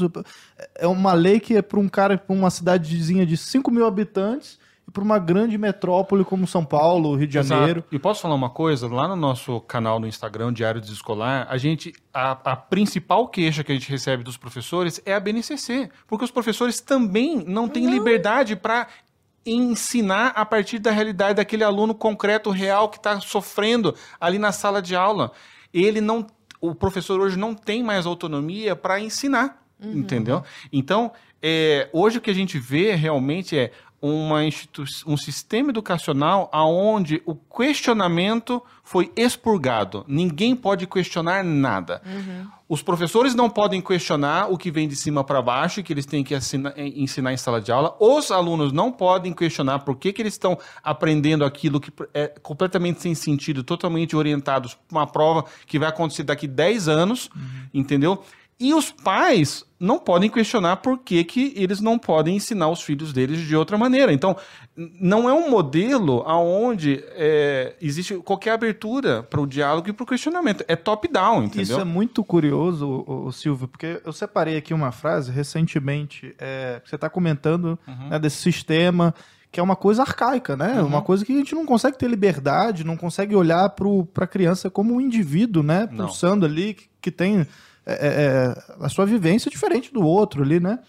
É uma fala do Alckmin, né? Que ele comentou aqui. É, isso aqui é engraçado, assim, porque a Pérola. gente pega Do Geraldo? justamente do Geraldo, Geraldinho. Ó, a única proposta do bolsonarismo, aqui no caso, é o homeschooling. Coisa do século XVIII. Como é antivacina, é anti-escola. Ensinar em casa, sem alimentação, sem professor, sem pedagogia, um retrocesso. Queria que vocês comentassem a respeito disso. E aproveitando também para perguntar se o homeschooling é de fato uma pauta bolsonarista? Vocês sabiam que o Bolsonaro ia ganhar lá em 2012, gente? Olha, Vocês são gente. geniais. Sim, né? eu apostei todas as minhas fichas nisso. Lá Vai. quando você começou, Sim. O Ge- primeiro gente. bolsonarista. Aqui eu quero falar para todas as pessoas do Brasil que estiverem ouvindo essa Pra conversa, para Pra todos os- todos mesmo. é, o homeschooling não tem cor ideológica, não tem uma linha partidária. Né? O homeschooling é um modelo pedagógico que é praticado em mais de 60 países do mundo. Os 10 primeiros países ranqueados com a melhor educação do, do, do planeta, dos 10, 9 fazem homeschooling, inclusive o país que é o número um em, escola, em, em- em ensino no planeta, que é a Finlândia, que inclusive trouxe para a sala de aula várias práticas que foram aprendidas a partir das experiências das famílias homeschoolers, por exemplo, como essa questão da abolição né, de, de provas eh, sucessivas, de salas de aula gigantescas, né? Porque, porque eh, o, o governo da Finlândia entendeu que a educação ela precisa de uma intimidade, ela precisa de um ambiente, ela precisa de confiança, ela precisa de empatia, ela precisa de relacionamento. Isso eles viram realmente acontecendo nas famílias homeschoolers, né? Então, essa, essa ideia né, de que o homeschooling ele, ele pertence a uma linha partidária ideológica ao Bolsonaro, ou à direita ou à esquerda, isso não se verificou em lugar nenhum do mundo. Isso foi, foi um slogan que, que, sei lá, tudo bem, pode ser que em algum momento um governo ou outro possa colocar isso como pauta do seu governo, mas isso não reduz aquele tema àquela linha ideológica partidária. Eu fico pensando, por exemplo, para os meus amigos de esquerda, né? Imagina que o Bolsonaro se reeleja, tá? E depois o Bolsonaro faça o seu sucessor. Pensem que o sucessor vai se reeleger. Então a gente está falando aqui de 16, 20 anos de um governo, entre aspas, aí de direita, conservador. Vocês vão querer o homeschooling em algum momento. Porque no Brasil, o executivo, ele tem muita interferência na administração pública. Então, invariavelmente, no Brasil, a gente tem volatilidade no ensino é, público estatal, porque eventualmente o executivo vai acabar indicando as pessoas para o administrativo público. Sim. Exatamente. É. Então, a gente viu muitas pessoas reclamando, poxa, mas as provas do Enem estão puxando sardinha para o Bolsonaro. No Brasil é assim. Sim. Mas antes Quem... puxava para o Lula. Antes puxava para o Lula, agora puxa para o Bolsonaro. Então, o que, que o homeschooling vem trazer? Vem trazer estabilidade para o conhecimento, vem trazer autonomia, vem trazer, sabe, é, é, uma linha equânime de transmissão de conhecimento que independe da, da cor do governo. Uhum. Então, é do interesse mais vivo dos meus amigos de esquerda que o homeschooling é, é, seja uma prática no Brasil, porque se a gente não conseguir desvincular os poderes executivos políticos administra da administração pública no Brasil, como é em muitos países do mundo, a gente sempre vai ter ingerência, seja de direita, seja de esquerda, seja. E eu não estou falando que o governo de direita ou de esquerda é bom ou é ruim, Sim. mas naturalmente, porque nós temos essa fusão no Brasil, isso acaba reverberando em todo o sistema educacional. E aí então você tem essa, essa desconversa, né? É, hoje a gente pega um livro de 30, 40 anos atrás e não consegue entender mais ele. Né? Na, na, Espanha, as crianças hoje, elas leem Cervantes como se lia há, há muito tempo atrás. Hoje, eu, eu, me lembro alguns anos atrás, eu estava na, na, na, casa da minha irmã, estava vendo umas apostilas do meu sobrinho, né? e a apostila lá dizia que a Dilma tinha sido impeachmentada uh, pelo neoliberalismo global. Aí eu falei, gente, né? Claramente quem escreveu esse livro queria passar no edital uma narrativa e, e queria ganhar dinheiro, entendeu? Então falou o que convinha naquele momento. Não estou nem julgando que, sabe, é, existam militantes naquela editora, porque eu sei, eu já atendi editoras no Brasil, né, em agências de publicidade, e sei que muitas delas sobrevivem graças a editais do MEC. Então muitas delas vão dizer o que o MEC do momento quer ouvir, uhum. entendeu? Uhum. Entendi. E aí então é, quem garante que você não está ensinando para o seu filho uma história revis, revisitada, seja pela direita ou seja pela esquerda? Não seria interessante você ter essa liberdade de escolher as suas fontes, seus autores, entendeu? Então, não existe isso, sabe? O homeschooling não é de direita, não é de esquerda. Homeschooling, como diz a ONU, entendeu? É, uma, é, um, é um direito dos pais, universal, de escolher o modelo pedagógico dos seus filhos, ponto e é, final. E é interessante também que fica essa discussão na mídia, e aí eu gosto sempre de ir para a realidade. Uhum. A gente tem vários amigos de esquerda. E eles acham o máximo a gente fazer Sim. homeschooling. Uhum. Entendeu? Então, eles acham revolucionário. É, Pô, vocês estão contra o sistema. Eu falo, tô mesmo, sistema, cara. Exato. Muito então, é, então, então é, fica... Não, chega eu e a Karen. Se a gente virasse vegano hoje, entendeu? Com cinco filhos na Vila Madalena fazendo homeschooling, oh. a gente é os caras mais de o esquerda. É. exato. Alternas. É, exato. Então, na realidade, né, nós temos amigos que são de esquerda, Sim. são de carteirinha, assim. Sim. E eles acham o máximo a forma como a gente educa os nossos filhos. Então, existe um, lá uma abstração no mundo midiático, né? uhum, né? Assim, uhum. É uma coisa fora da realidade. Infelizmente, politizam partidariamente o tema, claro. entendeu? Ex e aí, tudo também, como né? tudo no Brasil, Exato. né? Exato. no Brasil tem remédio de direita e tem remédio de esquerda, não é? No Brasil a gente chegou a esse Sim, ponto. Chegamos nesse ponto. Uhum. É. Dependendo da tua receita, ah. o teu médico é de direita ou de esquerda. Uhum. É, uma é loucura. Uma loucura. Mas só, só para aproveitar assim, esse debate aí, eu queria puxar só um, para um lado que a gente fala muito de doutrinação ideológica na, uhum. nas escolas. A gente chegou, inclusive, a fazer um podcast sobre isso com a Karen Neri, com a Isabela Rosa. Uhum. Foi muito bom esse podcast, Foi né? ótimo. Né? E eu queria aproveitar para perguntar, bom, isso aí está claro, a gente vê a doutrinação e uhum. tal, mas como é que funciona quando vocês trazem os filhos para dentro de casa?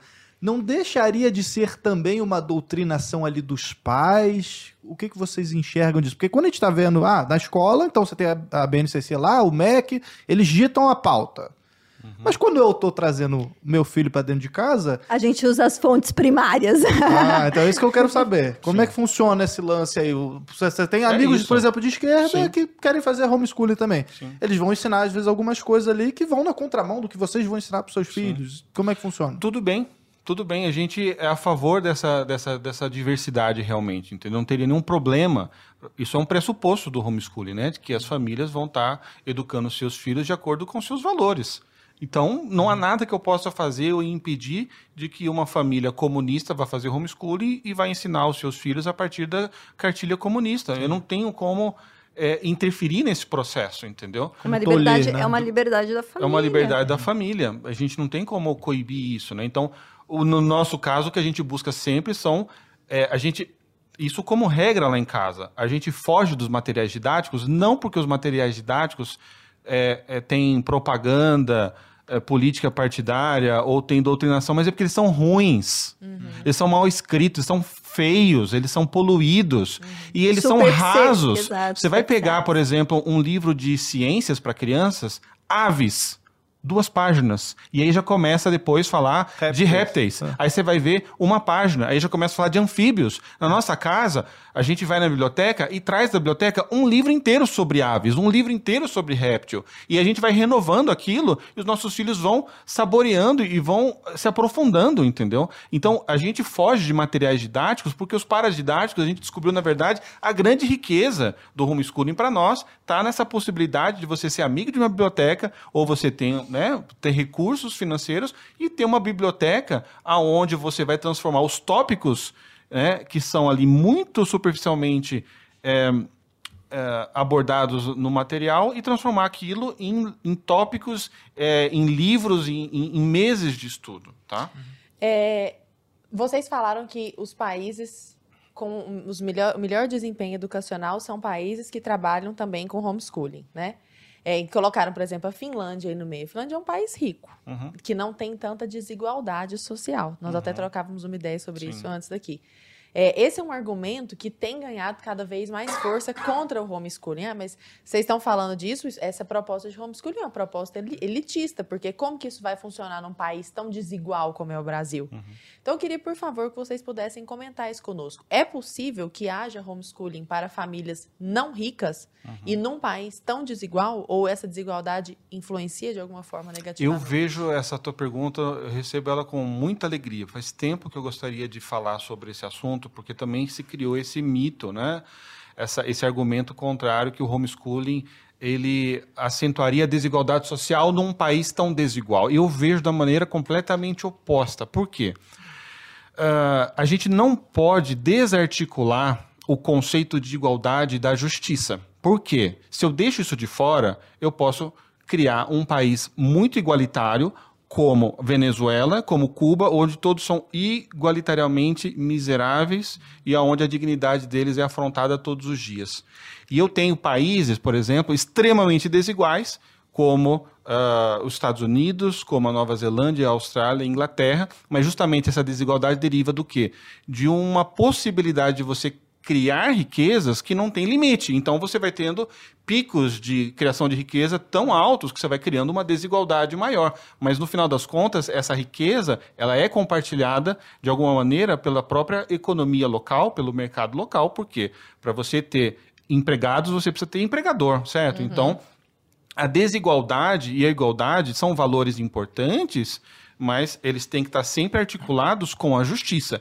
Eu acredito que o Brasil é, ele conseguiu essa universalização da escola, ou seja, ele alcançou essa meta é, igualitária, toda criança na escola. Eu cresci com essa musiquinha né, do, do Pelé na minha cabeça. Toda criança tem que ler e aprender. São 98%. To- toda criança tem que estar na escola. Muito bem, parabéns, Brasil. Mas e a justiça? O Estado está cumprindo o seu dever de educar essas crianças de fato e com qualidade? Não me parece o caso. Quando a gente vê os números que 50% dos nossos jovens que conclu- estão concluindo o ensino médio com 15 anos é, não sabem língua portuguesa, 55% não sabem ciência, 70% não sabem matemática, eu estou dizendo, bom, eh, nós conseguimos colocar essas crianças na escola, mas elas estão saindo de lá melhor, elas estão saindo de lá realmente com um maior grau de desenvolvimento, elas estão aprendendo a pensar, elas estão aprendendo a ser autores da própria vida? Não. Então, eu estou, de fato, diante de uma, um, um paradigma de igualdade injusta. Sim. Tá? Então, ele está tirando o filho do fundo do poço educacional e está elevando minimamente, esse pai não está criando desigualdade, esse pai está diminuindo a desigualdade, porque os ricos vão continuar lá no topo. Agora, quando eu dou para os pais a oportunidade de tirar os seus filhos do fundo do poço educacional, eu estou conseguindo nivelar todo mundo para cima. Ou pelo menos dar essa chance. Ou pelo menos dar essa oportunidade, a única oportunidade que esse pai vai ter. que ele pode ter. E é muito, é muito degradante eu vou afirmar que esse pai não consegue fazer isso. Sim. Isso é um Porque absurdo. ele não pode, né? É, é, o quem falou isso pra nós aqui no podcast formidável, inclusive, não deixe de ver se você ainda não viu, foi o Negão. O Negão falando, cara, eu tô lá dentro da periferia, eu sei, não é o cara que tá lá em Brasília que sabe a vida da perifa, ele falando. Uhum. E as pessoas conseguem articular as coisas em benefício próprio. Consegue. Então, de repente, Sim. dar pra esse cara essa oportunidade seria de fato a justiça, né? Você ia complementar, Karen. É, primeiro eu penso que a desigualdade, quando fala assim, ah, o homeschooling vai trazer desigualdade, assim, é como se o homeschooling fosse produzir algo que não existe. Uhum. Então, a desigualdade ela já existe, no entanto que quando a gente pega é, as notas do Brasil no PISA são relacionadas à escola pública, porque as escolas particulares elas têm um índice melhor. Uhum. Então já existe uma desigualdade. Depois, quando a gente pensa também em escolas é, públicas, eu, eu não sei, quando as pessoas elas militam a favor da- das escolas é, públicas, parece que todas são incríveis e É maravilhosas. Harvard, né? né? Nossa, mas É- isso quer tirar as crianças de Harvard pra ir pra casa. E a gente sabe que, que não, Não é é essa a bem- situação. que, que não é essa a situação. As escolas estão sucateadas, os professores Ganham mal, ganham são mal, desvalorizados. são desvalorizados. Muito. Por exemplo, um, um- um- um exemplo da vida real aqui na pandemia, já que a gente falou de pandemia, a minha irmã, que é coordenadora de escola pública, ela teve que ligar para todos os alunos que ela estava preocupada com alunos que realmente viviam em condição de pobreza, que não tinham merenda, do telefone dela. O Estado, o Estado, ele, é, ele, ele deu lá meia dúzia de telefone para as escolas, mas a minha irmã, ela pagou, ela pagou todo, todo é, o valor, Todo da- toda a conta do acompanhamento para ir atrás das crianças que precisavam de merenda. Então, a gente tem aí professores, coordenadores que são grandes heróis é, dentro dessas, dessas escolas. Por, por outro lado, essas escolas vivem nessas condições insalubres. Então, a desigualdade já existe. Agora, quando eu penso Agora, quando eu falo dessa escola imaginária que é perfeita, incrível, parece que essa escola que existe não causa, não causa aí uma inequidade, né? uma diferença social. E na prática, novamente, ela é diferente. Por exemplo, na minha experiência, hoje a gente tem um grupo é, de, de homeschoolers que nós frequentamos, que no mesmo grupo chega uma pessoa com seu motorista, Uhum. e no mesmo grupo chega uma pessoa de uma região bem pobre de São Paulo, que usa vários transportes públicos para Que estar demora ali. né, tempo que chegar. demora duas, duas horas e meia para chegar no legal. local, num local que é perigoso. Então, olha só, essa pessoa ela sai dessa condição periférica e ela frequenta jun- um mesmo grupo com uma outra pessoa que está numa situação completamente oposta dela E estão unidos por um único propósito, né? que é a educação dos filhos. E mais ainda, né? Não tem só diferença na questão é, social, das camadas da sociedade, mas também tem diferença na questão também das idades. Por quê? Porque esse adolescente, ele respeita aquela criança. São um grupo muito diverso. Então, você tem crianças, você tem adolescentes de todas Uhum. as idades. Então, na verdade, o homeschooling, ele Não é preso àquela faixa etária, ele não é né? preso- ele vai produzir muito maior diversidade e igualdade no sentido da justiça do que assim é, quando a gente observa no dia a dia é, não tirar as crianças da escola. Depois também o que, que acontece que eu percebo na periferia Eu já trabalhei em escolas é, de enfermagem em, em, regiões violentas de São Paulo, onde, você, onde a escola, além dela ser de enfermagem, ela tem que oferecer todo o reforço para essas alunas que entram porque senão elas são incapazes de fazer uma regra de três ali, uhum. ou são incapazes de ler determinados textos, ou fazer, assim, o mínimo de um, de um relatório. De Dá um uma nivelada. Uma né? nivelada. Então, olha só, quem está fazendo não é a escola pública, quem está dando, quem tá dando a aula, quem tá, é tudo iniciativa privada ou voluntariado. Sim. Então, eu, eu não sei, eu não sei de onde vem esse é, discurso elas... desse mundo que não existe. Sim. Nós né? temos amigos que nós convivemos já há muitos anos, há mais de 10 anos, com famílias que economicamente são mais humildes, são mais modestas, tá? Nós conhecemos famílias que é, o, o, a, a, esposa, né, a mãe fica em casa com, com os filhos e o marido ficou desempregado na pandemia durante esse período todo e passaram dificuldades. A questão é que, com o advento da internet também, ficou tudo mais fácil. Hoje você consegue ter acesso a boas aulas, você consegue comprar cursos, você consegue fazer um Google Meet, entendeu? E tirar dúvidas com um professor. Isso que seria o bacana da gente também ter uma regulamentação é, boa, adequada do homeschooling no Brasil, porque nós veríamos junto com isso um florescimento de um mercado livre educacional, uhum. que acontece em muitos países como Estados Unidos. Por quê? Isso que é interessante. Silvio, como que você controla a qualidade do ensino no homeschooling? Bom, se o homeschooling está regulamentado no meu país, portanto, não é uma atividade legal oferecer serviços educacionais para as famílias que fazem homeschooling, as próprias famílias vão disputar com lógica de mercado uhum. o acesso àquele bom professor. Sim. Porque todo mundo, todos os pais querem um bom professor de história, um bom Sim. professor de matemática, um professor de inglês. Bom, se existe um mercado para isso, onde os professores podem oferecer seus serviços de aulas para as famílias homeschoolers, logo, isso, isso não fica guardado. Você está ali no, no Uber, você vê a avaliação, a gente avalia as nossas relações é, mercadológicas e comerciais no dia a dia. Logo, um professor é descoberto, esse professor tem uma didática, uma oratória fantástica para essa idade. Todas as famílias vão atrás desse professor. Cursos online também. Cursos online, Exato. Tá aí a Lara. Eu, eu tô brigando com esse microfone. Gente. Cara, tá aí a Lara que não nos, nos deixa mentir. mentir. Mas, mas só colocando também, só Por finalizando favor. essa claro, questão é, da a, questão de ser desigual, ser elitista. Ser eu, bolsonarista. Ser bolsonarista. Mas a, a questão, por exemplo, em relação à desigualdade, o que, que eu vejo, né? Que hoje, a, aquela pessoa que vive numa região periférica, ela tem que ser obrigada a estar naquela escola que tem essa, essas, essas bases é, da, da BNCC, que usa a BNCC. Então, de repente, ele tem que ver o filho dele é, tendo uma compreensão de texto de um funk uhum. é, ou de algo que seja inapropriado para a idade, que ele não tenha maturidade para receber aquilo. Sendo que o pai, às vezes, ele quer uma obra literária melhor.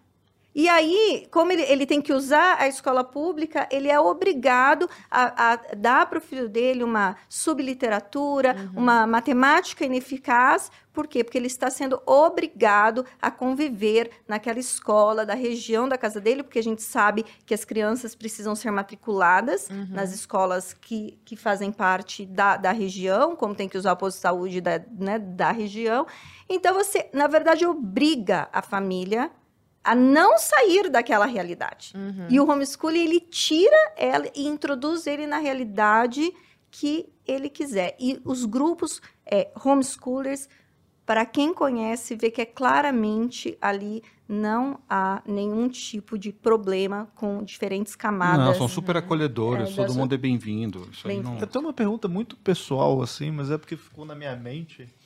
É, com relação aos teus filhos ou filhos também uhum. de, de, grupos homeschoolers que vocês conhecem, é, há o caso do, do próprio filho chegar para os pais e falar: pô, mas eu queria ir para a escola, eu queria uhum. sentir como é que é estar tá ali com os coleguinhas e tal. Como é que funciona? Os uhum. seus filhos já chegaram para você e falaram: pô, pai, cansei aqui de ficar em casa, uhum. quero, eu quero ir para a escola, escola, socializar lá com os colegas. Nunca aconteceu isso. E na realidade, todos. A gente desconhece. É. Inclusive, a gente conhece famílias que colocou o filho na escola, quando estava mais velho, depois tirou de novo. É, a gente não conhece. Porque, assim, as crianças elas aprendem ao longo do tempo, se você dá uma base muito boa, eu já comentei isso em outras ocasiões, se você dá uma base muito boa de linguagem e de matemática, especialmente ali na, na época do ensino fundamental, a criança ela vai aprendendo a procurar suas próprias leituras, vai aprendendo a compreender, interpretar os textos que lê. né? Ela vai aprendendo a se tornar autodidata. Então, quando a criança que cresceu fora da Matrix, entendeu, com essa liberdade, com essa autonomia, ela entra num ambiente onde você tem de um lado pessoas fingindo, não por culpa delas, mas por causa da imposição do cronograma da BNCC e todo esse sistema é, disfuncional. Então você tem de um lado um, um sistema que finge que ensina e de outro lado você tem alunos que fingem que aprendem, entendeu? Logo ele vê que aquilo ali é uma perda de tempo e não quer estar lá. Teatro. Ele não quer estar lá. Entendeu? É, é, é, assim, eu tô ali no meio de uma aula aprendendo algo super interessante, como o professor está falando de geografia, e aí toca o sinal e eu tenho que fechar o meu livro e eu não posso mais falar daquilo, porque o professor tem que ir para outra aula e agora, agora vai é para aula outra de pessoa. química. E agora é aula de química, entendeu? Então, assim, é, e quando ele, ele. Outro dia minha filha teve uma dúvida de matemática, entendeu? E isso levou ela para uma aula de física para ela tirar a dúvida. Daqui a pouco ela estava numa aula de astronomia da universidade eh, da Univesp, não era, Karen? Da Unifesp. Da Unifesp, não, da Univesp, Da Uni- que, é, que é a Universidade Virtual do Estado de São Paulo. Então, assim, ela teve uma dúvida de matemática, foi parar em física e depois foi parar no site da, da E ela Universidade sabe fazer de astronomia, por quê? Porque só a astronomia ia explicar a dúvida que ela tinha. Então, é um ensino livre, entendeu? Por interesse. Eu quero. Agora, alguém pode achar isso desvantajoso. Uma professora aqui, uma professora, né, nossa amiga, ela dá aula para vários homeschoolers, mas ela é uma professora de escola, né? Ela falou, gente, vocês são muito livres. Porque ela vai lá e pede assim, ah, eu quero um texto com tantas linhas. Aí um entrega com duas linhas a menos, outra com cinco linhas a mais. É, essa- Vocês não sabem ouvir orientação? São, é um texto com 16 linhas, são 16 linhas. Não são 10, não são 12, não são 20, né? Então, porque realmente, assim, alguém Exato. pode achar isso algo de desvantagem, porque realmente eles têm essa liberdade, eles nunca precisaram ficar criando um texto que tinha exatamente aquele Eles vão nome. responder, Né? simplesmente. Eles não- Eu me lembro quando a gente trouxe o Sabará, né? Que ele fez homeschooling, Fez ele e o homeschooling. irmão Ele e tal. ficou chocado quando ele E foi aí, à quando ele foi escola. pra escola, sei lá, o professor tava passando um negócio no quadro, ah, agora vocês copiem. Aí ele, não, Por que, que eu vou copiar já isso? tá no livro. Por que, que eu tenho que copiar o negócio, aí Aham. depois vai ter que apagar? Não faz Não sentido. faz Sim. sentido. Não, acho que pouca coisa é mais valiosa na vida do ser humano que o autodidatismo. Uhum. Você ter a capacidade. Porque o menino hoje é tão engessado e ele Sim. tão, é tão tolhido quando ele quer tirar as asinhas um pouquinho mais, Sim. que ele vira um, um Zé Mané ali, sabe? É, viram um Tamagotchi. Mas você sabe, é muito comum a gente ver lá também no nosso perfil pais, professores, né? Falando assim, nossa, é, a primeira coisa que eu quis fazer quando eu passei no vestibular foi deletar absolutamente tudo que eu tinha passado até então, porque você vê essa rejeição, né? Aham. O jovem ele vai crescendo, pô, eu preciso passar 12, 13, 14 anos da minha vida confinado, 8 horas por dia, para passar numa prova, e agora eu passei na prova, eu quero deletar aquilo da minha Aham. vida. Hum, Dentro da, da- do homeschooling é outra dinâmica. A criança ela entende que a educação tem um ponto de partida, mas não tem um ponto final, entendeu? Ela vai estudar o resto da vida dela. Ela Que o estudo, aquele conteúdo. que o estudo faz parte da vida dela. Você não tem uma prova que a partir de agora, uhul, Morreu. vou, pra, Ah. vou, vou no bar da cerveja. É, e você tomar perde cerveja, um pouco o entendeu? generalismo, porque assim, se você for ver hoje os conteúdos, assim, olha, olha a quantidade que um jovem do ensino médio, a quantidade de conteúdo, Uhum. né, de informações que ele recebe. Ou seja, você aprende tudo E e, não você aprende não nada. aprende Uhum. nada, porque, porque ninguém se torna um conhecedor ou de geografia, ou de história, ou de língua portuguesa, onde ele tem que, naquele mesmo tempo, ao longo do dia, dividir todo aquele estudo com não sei quantos Oito conteúdos. disciplinas é, diferentes. oito disciplinas e diferentes. muitas vezes, Exato. e, e- e muitas assim, disciplinas que Não tem aptidão. não têm articulação entre si, que são estanques. Então a matemática não conversa com a física, que não conversa com a química, o português que não conversa com a história. Então tudo é estanque. Essas áreas do conhecimento são ilhas. Né? Então ele fecha ali um caderno, morreu aquele assunto, agora vai começar. Nada se conversa. Aí você tem ao mesmo tempo, eh, dentro de uma mesma ciência, você tem diferentes escolas, então você muitas vezes num mesmo livro didático você tem teses contraditórias, Uhum. né? Então você dentro de uma disciplina você tem contradição e depois quando você olha a imagem geral de todas as disciplinas, nenhuma delas Um se conversa. Então che- chega no final do dia É uma coxa de retalho. é uma coxa né? de retalhos, e isso não é educação. Educação, justamente, é você criar um ordenamento da- da- das percepções da realidade dentro da sua capacidade de conhecer. Perfeito. Entendeu? Então, não existe isso na realidade. né? Agora eu tô tentando imaginar aquela mãe que tá ouvindo esse papo, aquele pai que tá dentro do carro, voltando do trabalho, tá assim, nossa, que legal, mas assim, eu não tenho a menor ideia de onde eu começo isso. Às vezes quem tá com filho pequenininho Uhum. e, e pode começar a fazer isso e tudo mais. Então eu queria ir por um, por um pouco, vocês falam muito sobre isso lá no Diário Desescolar, né? Uhum. Sigam o di, arroba Diário Desescolar. Inclusive, tem vários experimentos muito legais. Muito eles fazem. legais. Eu fico vendo os videozinhos lá. É, Todo E são domingo. experimentos simples também, São, né? Ah, um copo d'água, um maravilhosas. palito de fósforo, um negócio muito E de legal. repente sai um negócio fala, caramba, É. dá vontade da gente mesmo fazer. É. Mas eu queria só ir para aspectos mais práticos, Tá. assim. Então, por exemplo, é, onde vocês buscam material? Karen. Olha, eu, eu vou voltar, vou, eu vou voltar ao seu comentário que você pensa- falou assim, ah, e o pai pensa, nossa, mas como eu começo isso, como eu faço? Eu, eu entendo que essa, essa ideia de achar que é muito difícil ter esse ponto de partida, ele já vem dessa construção de, de que existe só um modelo de educação e esse modelo é escolar, onde eu preciso ter aquela dinâmica de estudo daquela forma. Uhum. E, e isso realmente é assustador, porque você fala, não, esse modelo aqui não é, não é factível dentro da Uhum. minha casa.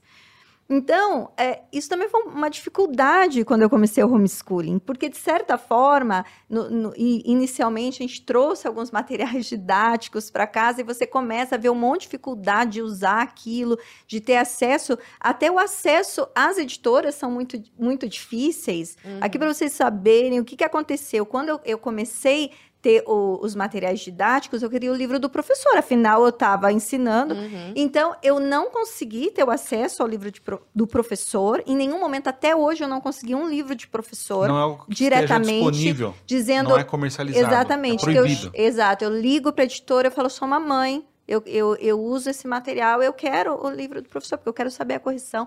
A gente nunca, nunca conseguiu. Mais ainda, nós íamos nas, é, quando a gente não sabia ainda quais materiais usar, nós íamos é, nas livrarias onde vendiam os materiais didáticos e eu falava assim: eu quero esse material de língua portuguesa, esse de matemática, isso aqui que eu quero folhear.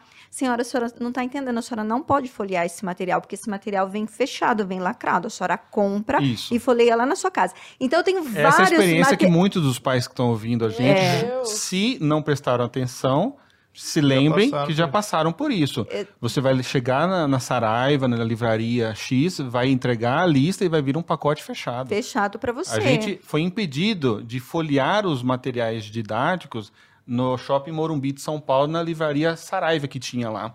Não, Ah, vocês não, não, até podem. o gerente veio falar. O gerente eu vou- veio falar, não, eu- vocês não podem Não folhear. podem, mas eu vou conversar com o meu supervisor, né? Daí a senhora vem outro dia e eu vejo se a gente pode abrir Tipo, algum... uma caridade. Exatamente. E aí... Você tá comprando a parada. Não, É, mas a esse é o questão nível não é comprando. A esse- questão não é só comprar. A questão é assim, esse pai, ele chega num- numa...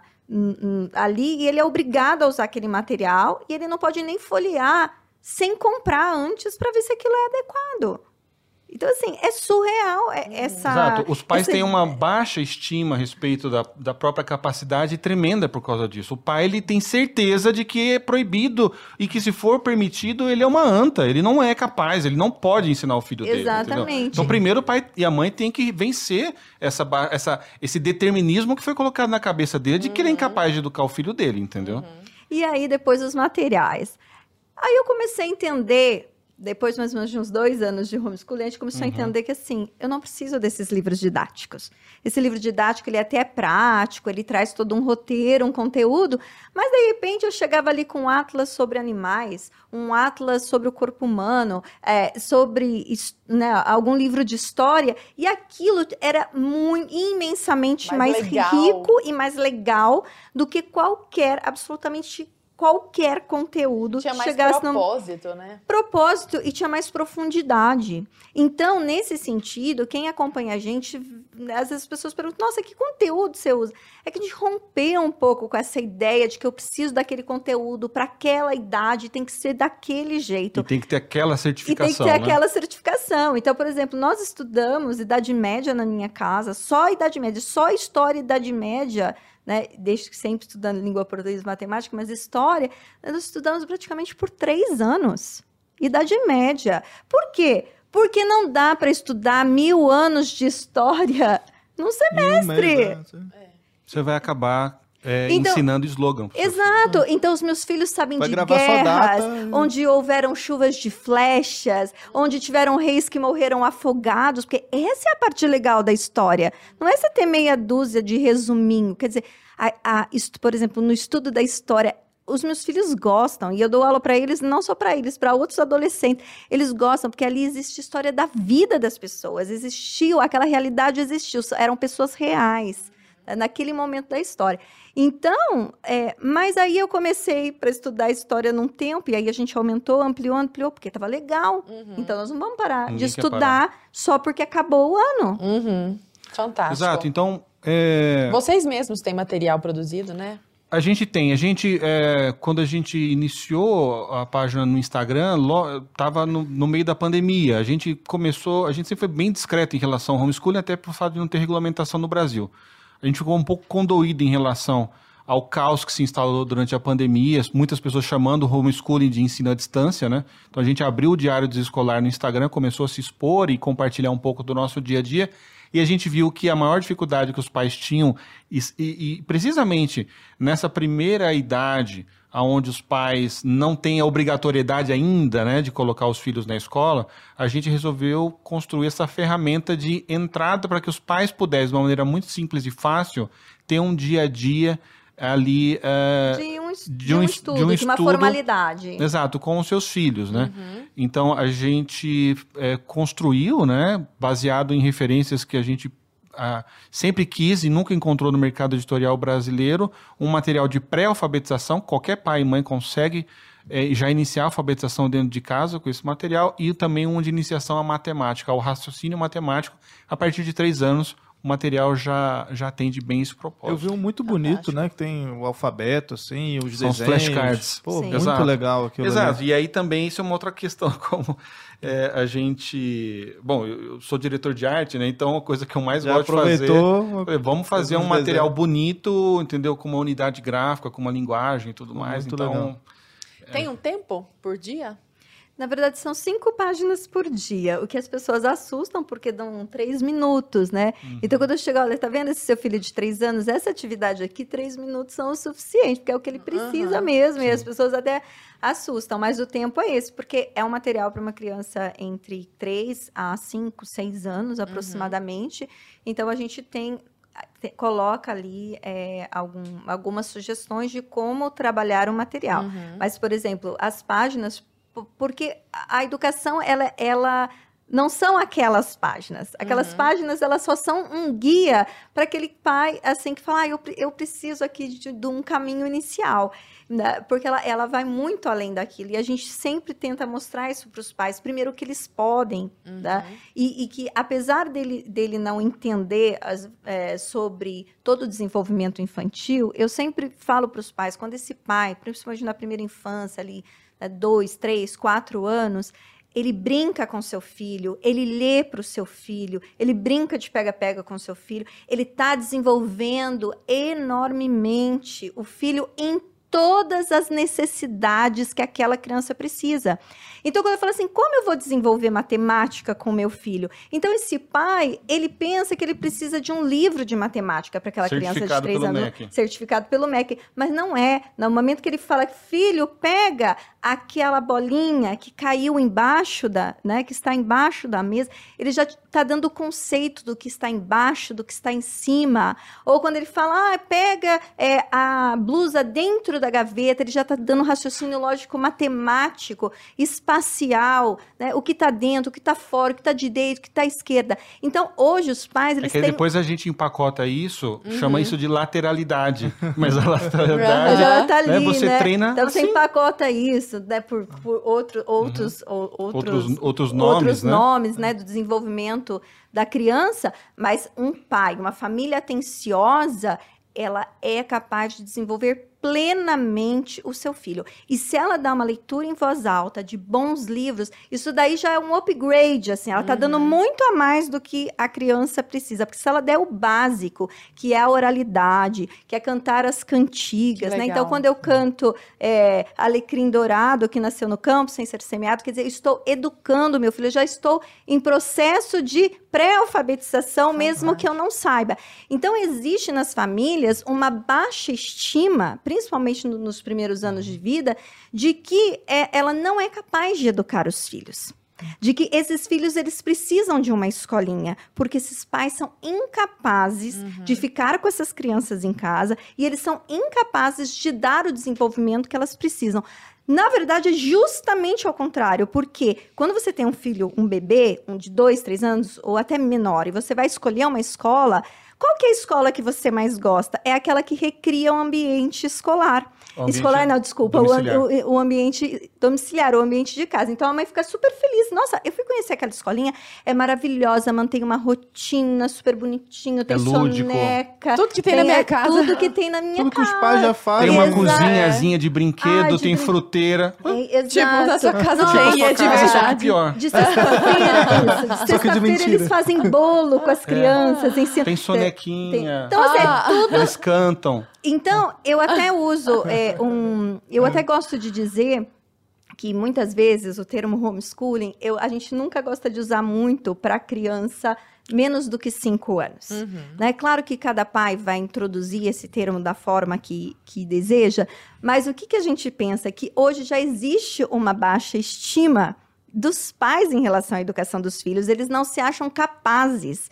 E quando eu falo que eu vou fazer o homeschooling muito cedo, eu tô então trazendo esse termo escola para dentro de casa, sendo que é justamente ao contrário, é a escola que recria o ambiente A boa familiar. escola, né? Exatamente, a boa escola cria o ambiente familiar.